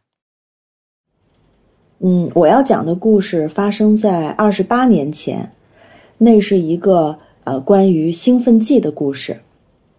那时候我正在上初中，故事就发生在初三的时候。嗯，初三时候的春夏之交呢，是我们中考体育的时候。我是我们班班长，文化课成绩还不错，但从小到大的体育考试都是最让我感到痛苦的，特别是八百米长跑，我的八百米跑从来就没有及格过。但这个呢，又是体育中考必考的一项，当时要占十分的中考成绩。嗯，就在考试前一天的下午，我们老师带我们去考场熟悉场地，我正在发呆，突然有一个人拍了拍我肩膀，我一看，那是我的同班同学，他叫张扬，是我的好朋友，是个男孩，个子很高，嗯，他是篮球队的。嗯，但是学习成绩不太好啊，是一个特别让老师头疼的一个同学。张扬拍拍我，把我拉到了旁边的一棵树底下，然后悄悄问我说：“嗯，你准备怎么样了？”我很丧啊，就对他翻了个白眼儿。然后呢，他神秘兮兮的看了看周围，看到四下没人，悄悄的呢，从校服兜里。掏出了一个用卫生纸包着的一个小纸包，啪的就塞到我手里，跟我说：“就这个，明天你考八百的时候能用得上。”我问这是什么呀？他特别神秘的、很小声的对我说：“说是兴奋剂，是我从我妈那儿偷的，特别难弄。”张扬的妈妈是个医生，我见过，好像还是心脏之类的这样的医生。然后张扬接着跟我说：“他说这个药啊，能帮你维持心脏跳动的力度，里边含这个那个，我也没听懂。他说运动员都用它。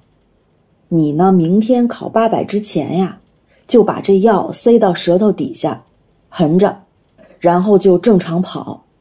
你跑得多慢都行，但是呢，保持匀速。这个药能让你觉得省劲儿。”我脑子里嗡嗡嗡就在这狂转，这个消息对我来说太陌生了。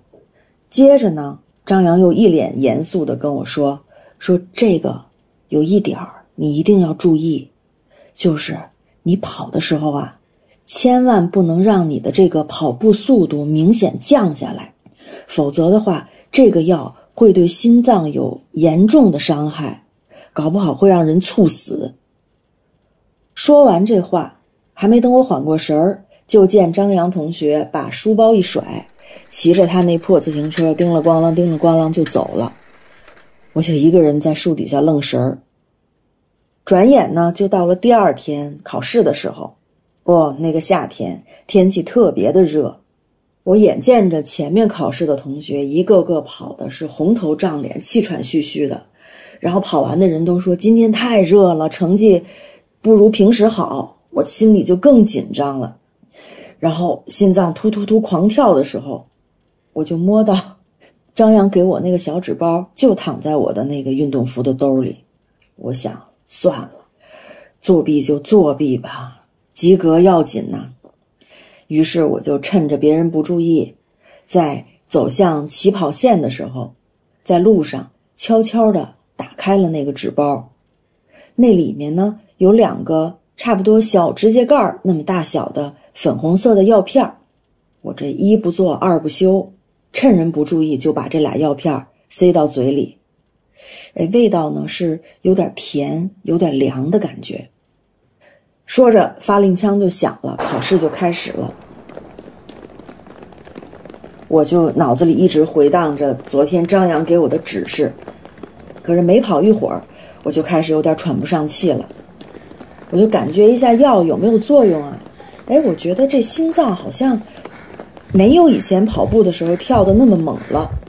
看样子这药是有有效起效了，于是我就接着匀速跑。在跑完第一圈四百米的时候，我这嗓子又开始涌起那种咸腥的、微甜的那种跑步时候特有的味道了。然后我发现我这腿也又迈不动了，我就习惯性的又想开始走，算了，走吧。但这时候呢，我嘴里边那个小药片还在呢，我觉得它已经化的很小了，我感觉肯定。大部分的药已经被我吸收了。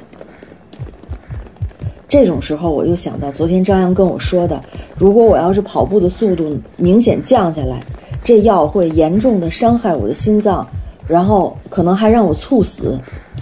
我想到猝死，又吓得我一激灵，赶紧接着跑。虽然到最后差不多一百多米的时候，我已经觉得我那个腿啊，已经不是我的了。然后，但不管怎么着，我还是真的是跑完了全程，一步都没走。于是，我还真就获得了我人生中第一次八百米及格的好成绩。走出考场呢，哎，张扬已经跑完他的一千五百米了，正在外边等着我。看见我说，问我说过了，我点点头，跟他说：“嗯，你那药真棒。”张扬说。棒吧，你还要吗？我说我可不敢要了，这作弊这事儿太可怕了，而且这药多难弄啊，得用在刀刃上。结果张扬同学呢，咧嘴一笑，跟我说说没事儿，这药管够。说着就从书包里边掏出一小纸盒，放到我手上，接着又骑着他那破自行车咣当咣当咣当走了。我一低头。看了看手里那个纸盒，上边印着五个大字儿：“草珊瑚含片。”第二幕，埃塞俄比亚的餐厅。这位讲述者叫阿飞，今年二十四岁。他在二零二一年被外派到埃塞俄比亚工作，协助当地的基础设施建设。他要讲的这个关于善意的小故事，就发生于在当地外派期间。我要讲的这个故事发生在去年的春天，准确来说是在一个小雨季，因为那时候我在埃塞俄比亚的首都亚的斯亚贝巴，那边一年只分为旱雨两季。可能是因为内战啊、疫情等多方面的原因，在亚的斯的街头经常能看到很多流浪的人和乞讨的人。有时候你在街上走着，就看前面那种大麻布袋盖着点什么东西。就以为是建筑材料啊、水泥啊之类的，走近了发现居然有动静，原来里边还睡着个人。就有一个星期天的中午吧，我跟一同事去单位附近的一个餐厅吃饭，我们坐在了一个靠窗的位置，正吃着饭，突然感觉旁边有人，就那个落地窗外边呢，站着一个老人家，一个老奶奶，黑黑瘦瘦的，穿着那种当地的传统服饰，那种很朴素的白袍，然后裹着头巾，朝我们伸手。我和朋友都愣了一下，因为两个人都没有带零钱，那给点什么好呢？看了一下桌子上正好有一碟薯条是没动过的，我就把那个薯条端起来，哎，跟他示意，就意思是你要要不要这个？他点点头，我们就示意说啊，你从前门进来吧。然后我就去问那个餐厅的主管，我就说，哎，你能不能帮我找个塑料袋啊，把这个薯条给装一下？然后一会那个老人家进来，你就给他这个薯条，我们是没有动过的哈。但很奇怪的是。就一向很好说话的那个主管，他并没有去找塑料袋，他看了我们几秒钟，然后这时候那个老人家正好走进来了，然后我们就看到那个主管带着老人家引着他走到了一张空桌前，替他拉开了一张椅子，请他坐下，然后再走过来，把这碟薯条拿着挤了几泵番茄酱在上面，给他端了过去。那老人家朝我们这边点头致谢嘛，然后主管也走进了后厨。过了两三分钟吧，那个主管从后厨出来了，他端着一个托盘，托盘里边是一杯水，然后也是送给了那个老人嘛。就我印象中那杯水特别清澈，那个玻璃杯折射着微光，它将餐厅中某些人的形象一下就放大了。后来那个老人家自己又点了一份当地的传统食物，叫做英吉拉，然后吃完之后很自然的结了账。很自然的把那个椅子给推回原位，跟那个主管道谢之后就离开了。那顿饭我们多给了一些小费，因为觉得的的确确是学到了一些东西。但特别遗憾的是，还没等那个小雨季结束，大概就过了两个礼拜的样子吧。我们再去的时候，那家店已经因为生意惨淡而倒闭了。之后也再也没有见到过那个主管，但是感觉他教会我们的一些东西仍然在闪闪发光，那就是。如果你出于怜悯的去施舍，不一定是伪善；但是如果能够带着尊重去分享，那一定是真正的善良。第三幕，房东的南瓜。这个故事发生在房东和房客之间。房东是一对七十多岁的老夫妻，房客是一个去年六月刚毕业的应届生。他因为工作来到苏州，和房东同住在一个屋檐下，没想到因此拥有了一段温馨又特别的租房体验。大家好，我叫敏。我要讲的故事是发生在我和房东、房东太太之间。刚来的时候呢，我就是对这种租房子合租的理解，就是在影视剧里了解到的。租客和房东之间是一种纯利益的关系嘛。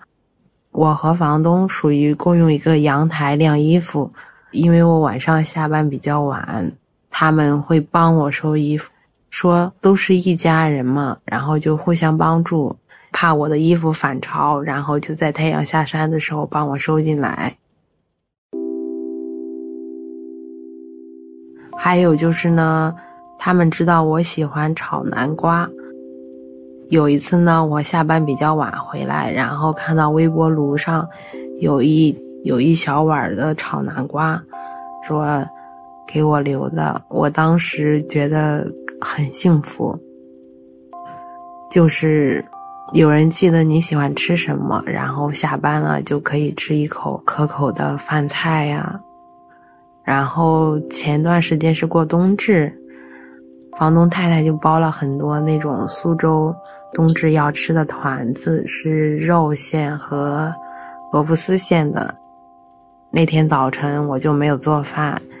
给我盛了两个团子，我感觉就是我来苏州这边，刚开始是因为这里行业发展比较好，但是我就开始慢慢的喜欢上了这座城市。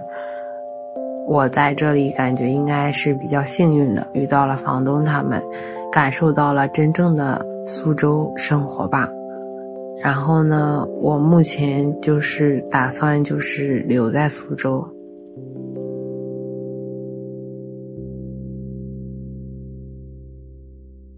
第四幕，妈妈们的互助。这个故事发生在两个妈妈之间，讲述者是天天妈妈，她的孩子天天今年八岁了。几个月之前，天天在楼下结识了一个年纪相仿的小伙伴，两位妈妈也因此而认识了。今天呢，我和大家分享的一个善意瞬间，是发生在我和另外一个宝妈之间的故事。这个宝妈，嗯，我叫她川川妈妈，她的孩子叫川川，九岁了。我和川川妈妈是几个月之前在我们家附近的小公园认识的。川川妈妈和我的生活经历有很大的不同，她呢，嗯，家境比较贫寒，所以她早早的就辍学出来打工挣钱养家。不到二十岁，她就结婚生了孩子。嗯，前两年呢，她老公做了一些小的工程项目，也就是做了一个小的包工头，挣了一点钱。但是这几年疫情嘛，嗯。就损失挺大的，相当于挣的钱又赔了进去。后来还有很多人很多人欠他们钱。这半年呢，她老公一直在外面去要账，川川妈妈就独自一个人带着孩子在这边生活，一年基本上没有什么经济收入，所以过得非常艰苦。我们家孩子个头比较大，嗯，川川呢看上去很矮小，都九岁的孩子了，还不到一米三，也就四五十斤那样。嗯，川川妈妈就问我说：“我们家的孩子有没有穿小的衣服？如果有的话，嗯，可以送给他们；如果我有不穿的衣服，也可以送给他。”啊，当时呢，我就觉得肯定是他过得很困难了，要不然他不会就这么小心翼翼的向认识不太久的人去问这个衣服的事情。我当时挺同情的。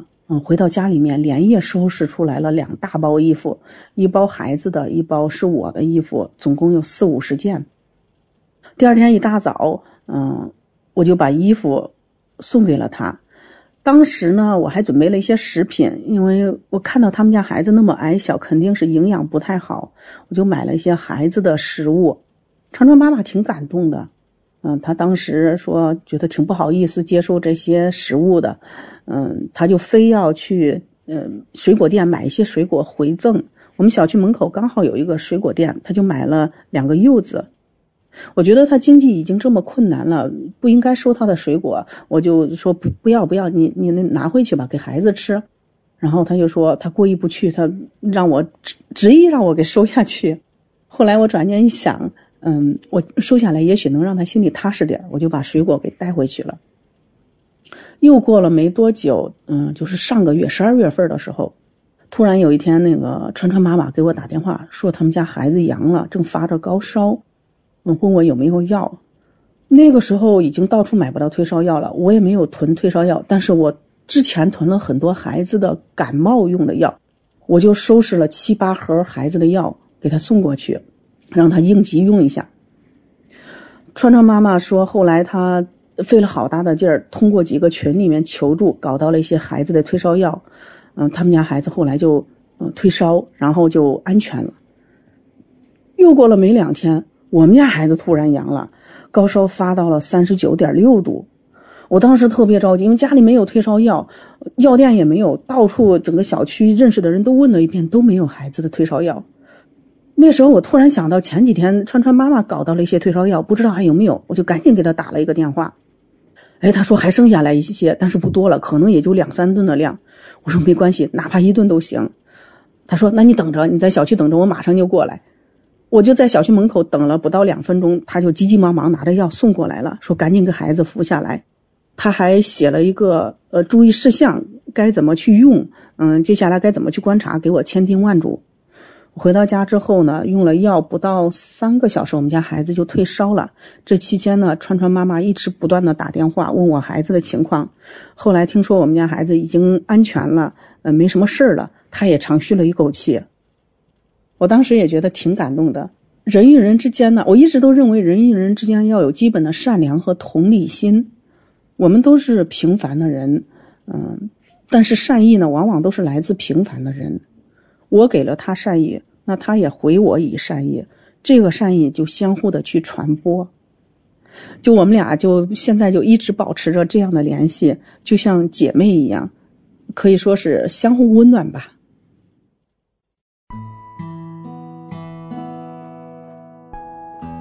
第五幕，一个母亲。像刚才那个故事里的川川妈妈，独自在陌生的城市里抚养孩子，日常生活就已经很不容易了。要是再碰上个什么急事儿、意外，第一时间真的很容易手忙脚乱。这个群体呢，也被称为独抚妈妈，独自抚养的妈妈。这些妈妈当中有这种虽然在婚内，但是丈夫工作特殊，常年不在家，需要独自抚养孩子的；也有离婚的单亲妈妈、未婚妈妈和丧偶的妈妈。除了陌生人的善意之外啊，他们也非常需要更加稳定和专业的帮助。接下来这位讲述者 Vivian，她是一位未婚妈妈，她也在一个叫做“一个母亲”的公益项目里做义工。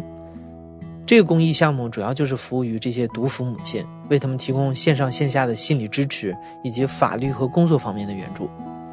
Vivian 起初是到一个母亲来求助的，后来随着自己的情况越来越好，他也开始帮助别的毒妇妈妈。他现在主要就是负责这个公益项目的社群运营和抖音直播间的相关工作。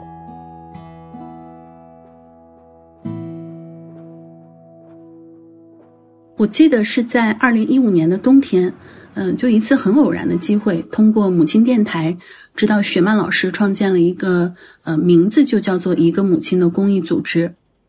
嗯，那时候我女儿尚在襁褓，嗯，就是我是因为孩子的父亲他在事业上出现这种经济案审查，是被动成为了一个单亲妈妈。小朋友来报道的时候，一切就发生了翻天覆地的一个翻转。有很多东西都是猝不及防的，然后你也不知道到底怎么了，这些就嗯像多米诺骨牌一样，然后排排压倒就来了。就像刚刚前面说的，一开始我是以一个求助者的身份加入一个母亲的，呃，后来加入进来之后呢，你会发现在这里很多妈妈们，她们会在这里很自然的去跟大家去呃聊到自己生活当中一些很现实的问题。遇到的一些苦恼、育儿上的一些呃麻烦事儿，但是在这里你看不到有谁会去笑话谁，就是很多人素未谋面，但是大家都在都在这儿倾听，就是有人会回应你。然后我就在这个过程里面慢慢的感受到，哦，原来我不是说很孤单的一个人，就是像这样的群体大有人在。然后别人可以把孩子带得很好，我为什么不能？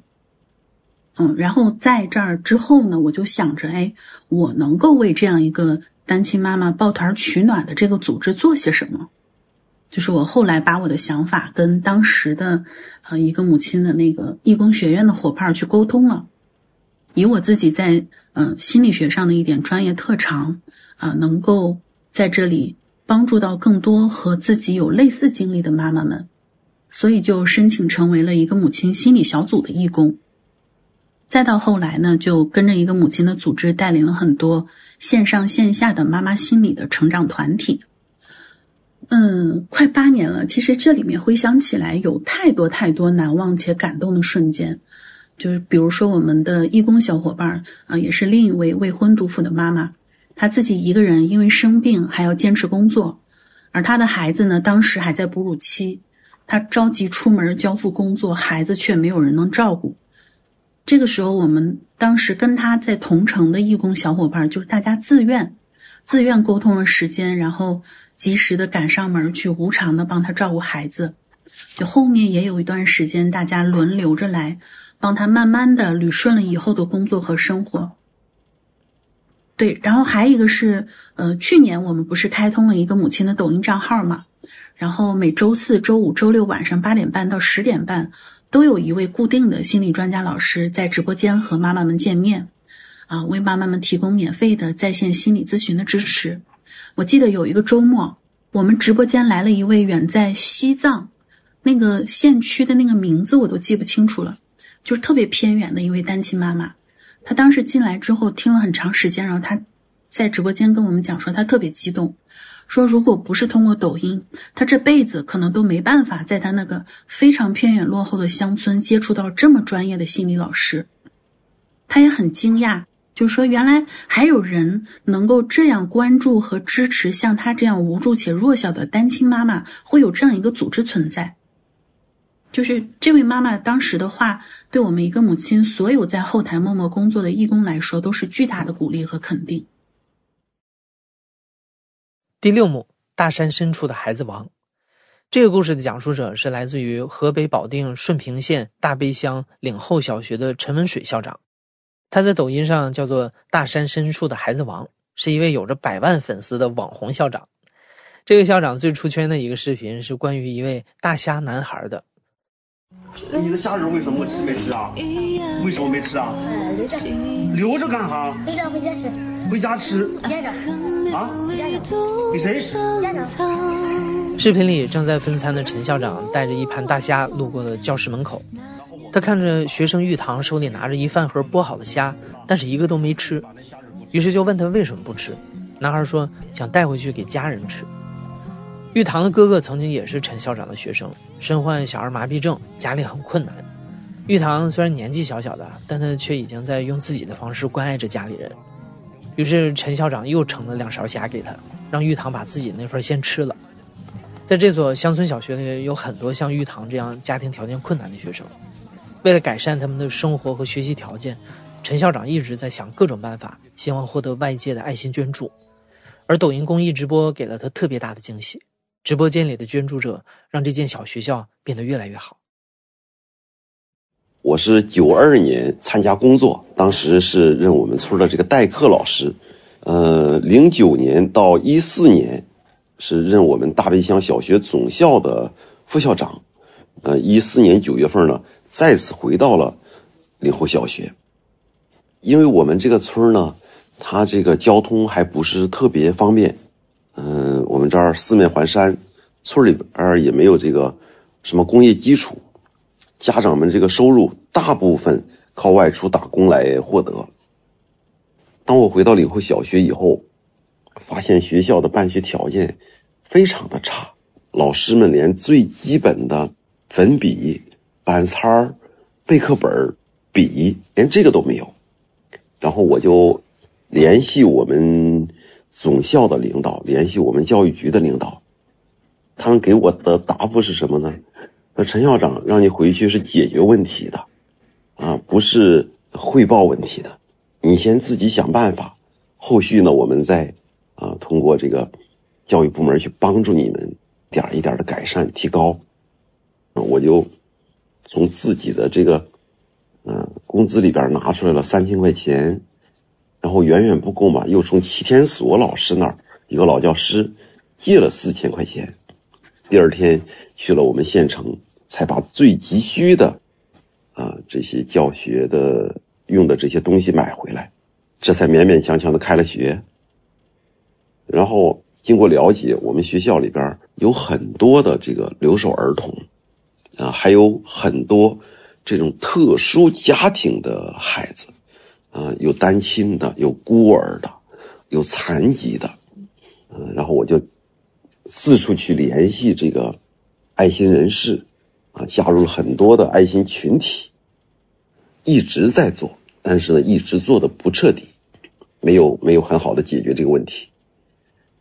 二零一八年的时候吧，这个我儿子啊给我提了一个建议，啊，说现在有一个很好的一个软件叫抖音。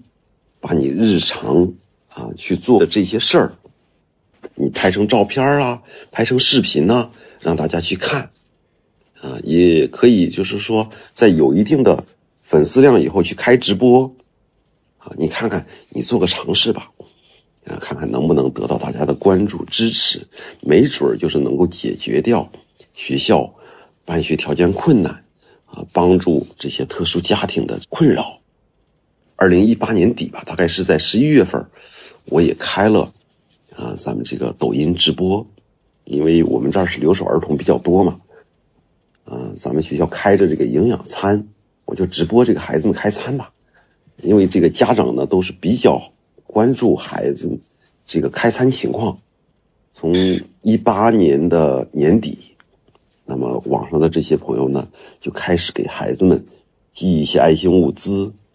啊，一些水果呀、牛奶呀、学习用品呐，然后这些款项有一些，呃，给孩子们去安空调，啊，给幼儿园建这个人工草坪。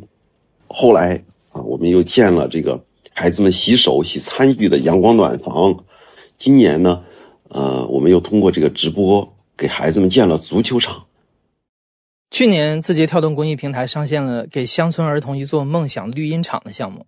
陈校长通过抖音号召大家一起捐款，通过这个项目，多个乡村学校建成了足球场，让孩子们能有更好的室外活动空间。从陈校长发布的短视频里可以看到，在去年秋天，他所在的岭后小学的足球场已经建设完成，原本坚硬的水泥地变成了适合运动的绿茵场。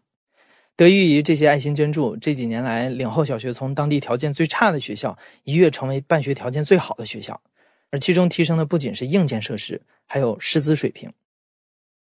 以前，在我回岭后小学以前那一年，大概是二零一三年吧。因为我们这儿交通条件不好，啊，也比较偏僻，留不住外地老师，一年就有五个特岗老师辞职了，啊，到现在我们岭后小学是有十位外地老师，有的老师呢已经在岭后小学工作了五年了。去年暑假开学以后，我是给老师们发了五万元的奖教金。今年呢，我们是发了七万元的奖教金。我们爱心人士，嗯，他叫春哥。他说：“陈校长，明年咱们还有，留住了我们这些山村教师，这才是对我们孩子的最大的一个关爱吧。有优秀的老师去教我们，我们的孩子们就有了走出大山的这个希望。”